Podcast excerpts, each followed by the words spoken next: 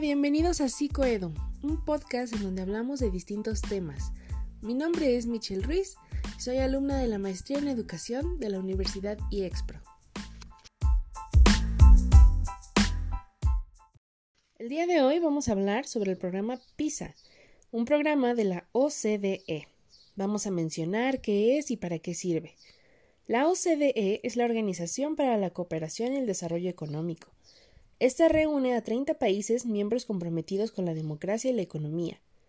Tiene como objetivos lograr la máxima expansión posible del crecimiento económico y el empleo, contribuir a una sana y sólida expansión económica en países, ya sean miembros o no miembros, y contribuir a la expansión del comercio mundial. ¿Qué es PISA? PISA son las siglas a Program for International Student Assessment, o en español, Programa para la Evaluación Internacional de Alumnos. Como mencioné antes, es un proyecto de la OCDE y tiene como objetivo evaluar la formación de alumnos cuando llegan al final de la etapa de enseñanza obligatoria, es decir, alrededor de la secundaria, aproximadamente a los 15 años. Se usa en una población que se encuentra a punto de iniciar la vida de educación media superior, como el bachillerato, o en algunos casos incluso iniciar la vida laboral. Este programa busca brindarle a los países información necesaria sobre qué ocurre a este nivel educativo para poder tener mejoras en el mismo. Este programa se aplica a manera de evaluación con un examen impreso, un examen que se responde a lápiz y los alumnos cuentan con dos horas para hacerlo.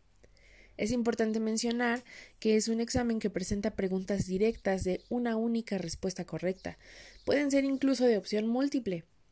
Se entregan cuadernillos. Eh, es importante también decir que no se entregan el mismo cuadernillo a todos los alumnos. Hay aproximadamente 13 tipos de cuadernillo con cuatro capítulos cada uno de distintas actividades de evaluación. Las, preguntas que se presentan en ese examen también pueden ser de tipo un poco más abiertas, que permita que los alumnos expresen también su forma de pensar, sus ideas, que formulen esas respuestas y sus opiniones. Este examen también busca hacer preguntas que nos den información sobre la vida em, que lleva este alumno, el contexto familiar, el contexto social, cosas que le permitan a los evaluadores conocer un poquito más sobre las necesidades que pueda haber. El programa PISA toma una muestra de, de estudiantes del país en zonas o regiones estratégicas que le permita hacer inferencias sobre cómo está el resto de, de personas en esa región. Vamos a hablar de qué evalúa PISA. Este es un examen que se utiliza para conocer las competencias, habilidades, aptitudes de estos alumnos ante situaciones de la vida o incluso que se les irán presentando a lo largo de la vida adulta. Por lo tanto, se centra en evaluar tres áreas competencia lectora, competencia matemática y competencia científica. Esta es una evaluación cíclica, se presenta cada tres años y cada año que se hace se elige una competencia en específico para em, que podamos tener una mayor perspectiva sobre esa área. Es decir, durante ese año vamos a tener en el examen preguntas de todas las áreas, sin embargo la área elegida será mucho mayor, tendrá más preguntas. Por ejemplo, en el año 2000 se decidió eh, prestar especial atención a la competencia de lectura, en el 2003 a la matemática y en el 2006 a la de ciencias. Así como mencionamos qué es lo que evalúa PISA, es importante mencionar que PISA no está diseñado para evaluar el aprendizaje de los contenidos específicos fijados en los programas de las escuelas, y tampoco está pensado para evaluar el desempeño de los docentes ni de los programas que se estén aplicando. PISA se centra en el reconocimiento y valoración de las destrezas y conocimientos adquiridos por los alumnos al llegar a sus 15 años. Es decir, esta evaluación nos va a brindar más información sobre vamos a llamarle aprendizaje significativo, aquello que han aprendido pero ven la forma o llegan a ese razonamiento de cómo aplicarlo en una situación de la vida real. y no únicamente en lo que se ve como en el mapa curricular o como aquello que van aprendiendo de forma teórica. Vamos a hablar de cada competencia que evalúa PISA. En este caso, la competencia lectora, según los expertos de la OCDE, se entiende por aquella competencia que muestra la capacidad de un individuo para comprender, utilizar y reflexionar sobre textos escritos, con el propósito de alcanzar sus objetivos personales, desarrollar su conocimiento y sus capacidades. En este caso, en la evaluación, se agrupan en dos categorías grandes los textos en prosa, como narraciones breves, notas periodísticas o cartas, y textos en prosa discontinua, que son párrafos separados por imágenes, diagramas y espacios. Pueden ser manuales de operación o textos publicitarios, entre otros. Aquí se busca incluir textos de diferentes tipos que ayuden a evaluar al alumno en cuanto a qué tanto puede adaptarse a lo que se le está presentando, qué tanto pueden eh, comprender también distintos tipos de texto. Por ejemplo, se pueden utilizar contextos privados o personales como novelas, cartas, biografías, o contextos públicos, anuncios o documentos oficiales, también laborales como informes o manuales, y educativos como una simple hoja de ejercicios. Esta prueba busca incluir variedad de contextos, para valorar las competencias en relación directa con la solución de problemas de la vida práctica. Vamos a hablar un poco de los resultados y su significado de esta competencia. En el primer ciclo de evaluación de este proyecto PISA, que fue en el año 2000, este fue el área de predominancia. Los resultados de la evaluación de la competencia lectora se dividieron en tres rubros, es decir, según el tipo de proceso que los reactivos pedían se obtuvo una puntuación en recuperación de información, otra en interpretación de textos y otra en reflexión y evaluación. Se integran estos tres tipos de procesos evaluados y se obtuvo la siguiente escala, que se distingue en cinco niveles de desempeño. El nivel 5 es el más alto. Se ubican los estudiantes que pueden manejar información difícil de encontrar en textos con los que no están familiarizados. El nivel 4 eh, los alumnos pueden responder a reactivos difíciles, como los que piden ubicar información escondida o interpretar significados a partir de sutilezas del lenguaje. En el nivel 3, los alumnos son capaces de trabajar con reactivos de complejidad moderada, ubican fragmentos múltiples de información, vinculan distintas partes de un texto y relacionan dicho texto con conocimientos familiares o cotidianos. En el nivel 2, los alumnos responden reactivos básicos como los que pueden ubicar en información directa, realizar inferencias sencillas. El nivel 1 están los alumnos que solo pueden ubicar un fragmento de información, identificar el tema principal de un texto y, y establecer una conexión sencilla con el conocimiento cotidiano. Y en el último nivel, que es por debajo del 1, están los alumnos que pueden leer en el sentido técnico de la palabra, pero que tienen importantes dificultades para utilizar la lectura como una herramienta que les permita ampliar sus conocimientos y destrezas en diferentes áreas. Aquí en este tipo de resultados podemos ver cómo es de suma importancia esta evaluación para conocer esas áreas de necesidad. Esto nos va a dar un indicador de qué tan bien estamos en esta área, cuántos de nuestros alumnos pueden realmente comprender lo que están leyendo, encontrar información, vaya lo que podemos llamar leer entre líneas, y quiénes tienen estas dificultades para hacerlo. A esta edad ya es muy importante tener esa comprensión lectora, por lo tanto esta prueba nos arroja resultados muy importantes. Ahora hablemos de la competencia matemática. Esta busca eh, evaluar la capacidad de un individuo para identificar y entender el papel que las matemáticas tienen en el mundo, para hacer juicios bien fundamentados y poderlas utilizar e involucrarse con ellas. El concepto general de competencia matemática se refiere a la capacidad del alumno para razonar, analizar y comunicar operaciones matemáticas. Este concepto excede al mero conocimiento de la terminología y las operaciones matemáticas, implica la capacidad de utilizar el razonamiento matemático en la solución de problemas de la vida cotidiana. Esto es muy importante porque alrededor de nosotros tenemos matemáticas en todo. Cantidades que utilizamos, el dinero que tenemos por día o eh, medidas, litros, centímetros, peso, etc. Estamos rodeados de matemáticas y es muy importante que los alumnos tengan esta habilidad para su vida cotidiana. En esta prueba, los procesos que el estudiante debe realizar eh, son en las áreas de reproducción, con operaciones comunes, cálculos simples, la área de conexión que involucran ideas y procedimientos matemáticos para la solución de problemas, y la área de reflexión que implica la solución de problemas complejos y el desarrollo de una aproximación matemática original. Los contenidos de esta evaluación de competencia matemática abarcan problemas de cantidad, espacio y forma, cambio y relaciones y probabilidad. Se plantean en diferentes situaciones o contextos. Se trata de cuatro diferentes situaciones, es decir, personal, educativa o laboral, pública y científica, lo que implica eh, pues el análisis de todas estas, cómo se relaciona el área de matemáticas con cada una de ellas y de qué manera se puede aplicar. En el área de matemáticas también tenemos nuestros niveles respectivos para la evaluación o para el análisis de los resultados. En el nivel 6 los estudiantes son capaces de conceptualizar, generalizar y utilizar información basada en sus investigaciones y en su elaboración de modelos para resolver problemas complejos. Pueden relacionar diferentes fuentes de información, entre otras cosas. En el nivel 5, los estudiantes pueden desarrollar y trabajar con modelos para situaciones complejas.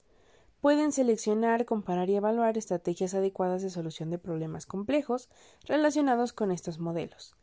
En el nivel 4, los estudiantes son capaces de trabajar efectivamente con modelos explícitos para situaciones complejas concretas.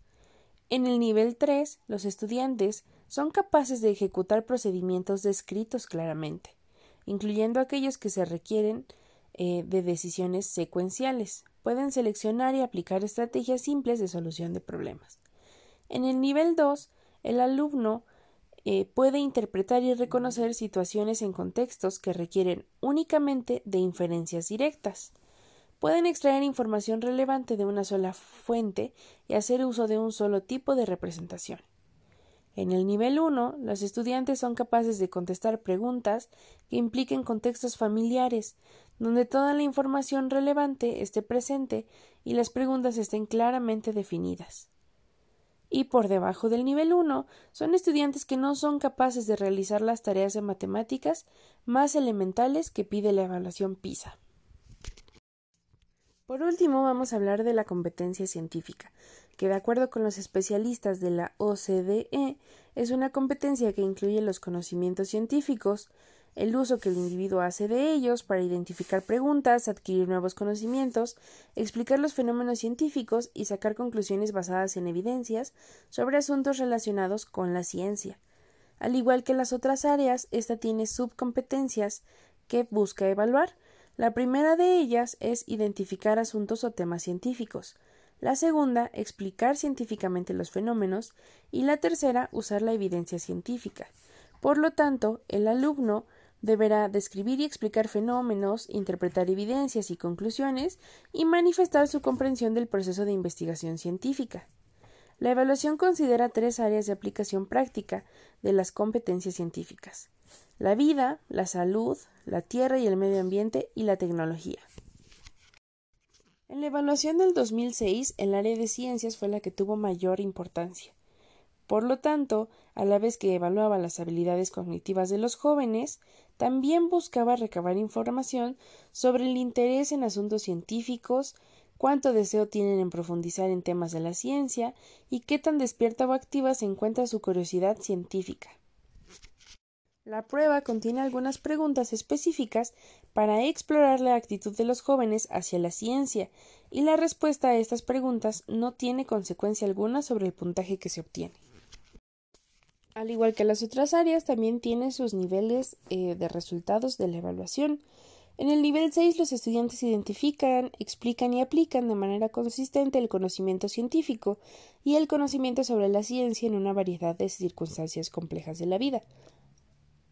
En el nivel 5, los estudiantes identifican los componentes científicos de muchas situaciones complejas de la vida y aplican tanto los conceptos científicos como el conocimiento acerca de la ciencia a dichas situaciones.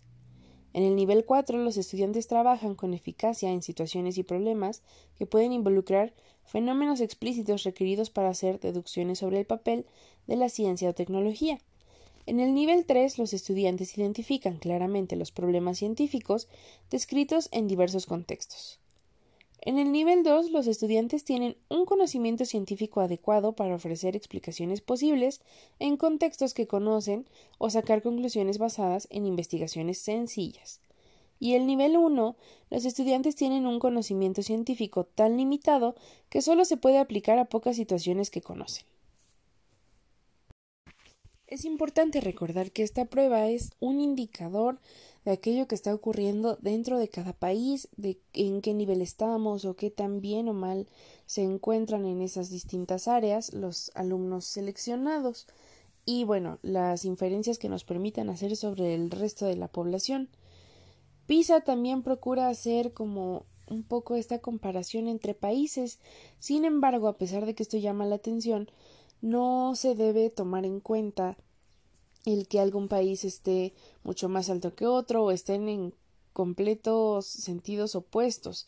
Cada país tiene también su contexto, cada país tiene su forma de manejar la educación y por lo tanto no se pueden comparar de forma tan sencilla, porque habría que incluir muchos aspectos dentro de esa comparación.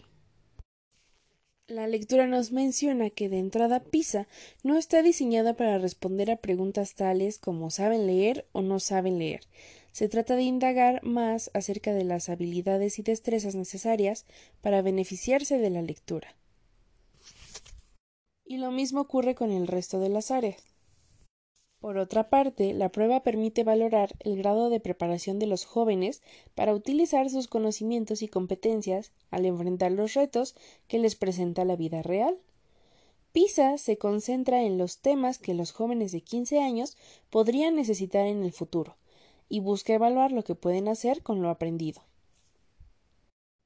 Una pieza clave en la eficacia del proyecto PISA es la aplicación de cuestionarios destinados a explorar los antecedentes y circunstancias de los alumnos que realizan la evaluación. Tanto los alumnos examinados como los directores de las escuelas reciben esos cuestionarios junto con la prueba.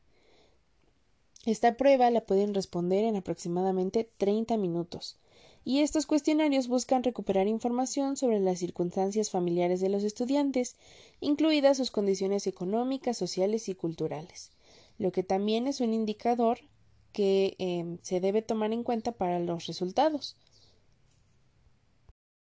Como lo mencioné anteriormente, esto es un indicador que nos debe ayudar a la mejora. Los resultados de PISA han sido inquietantes para muchos países. Algunos han celebrado y otros han lamentado esos resultados.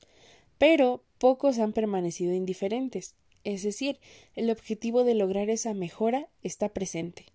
El gran desafío es salir de las reacciones momentáneas y pasar a la más laboriosa pero prometedora tarea de analizar a fondo los resultados y comenzar a diseñar y poner en práctica eh, aquellos planes de mejora que pueda tener cada país.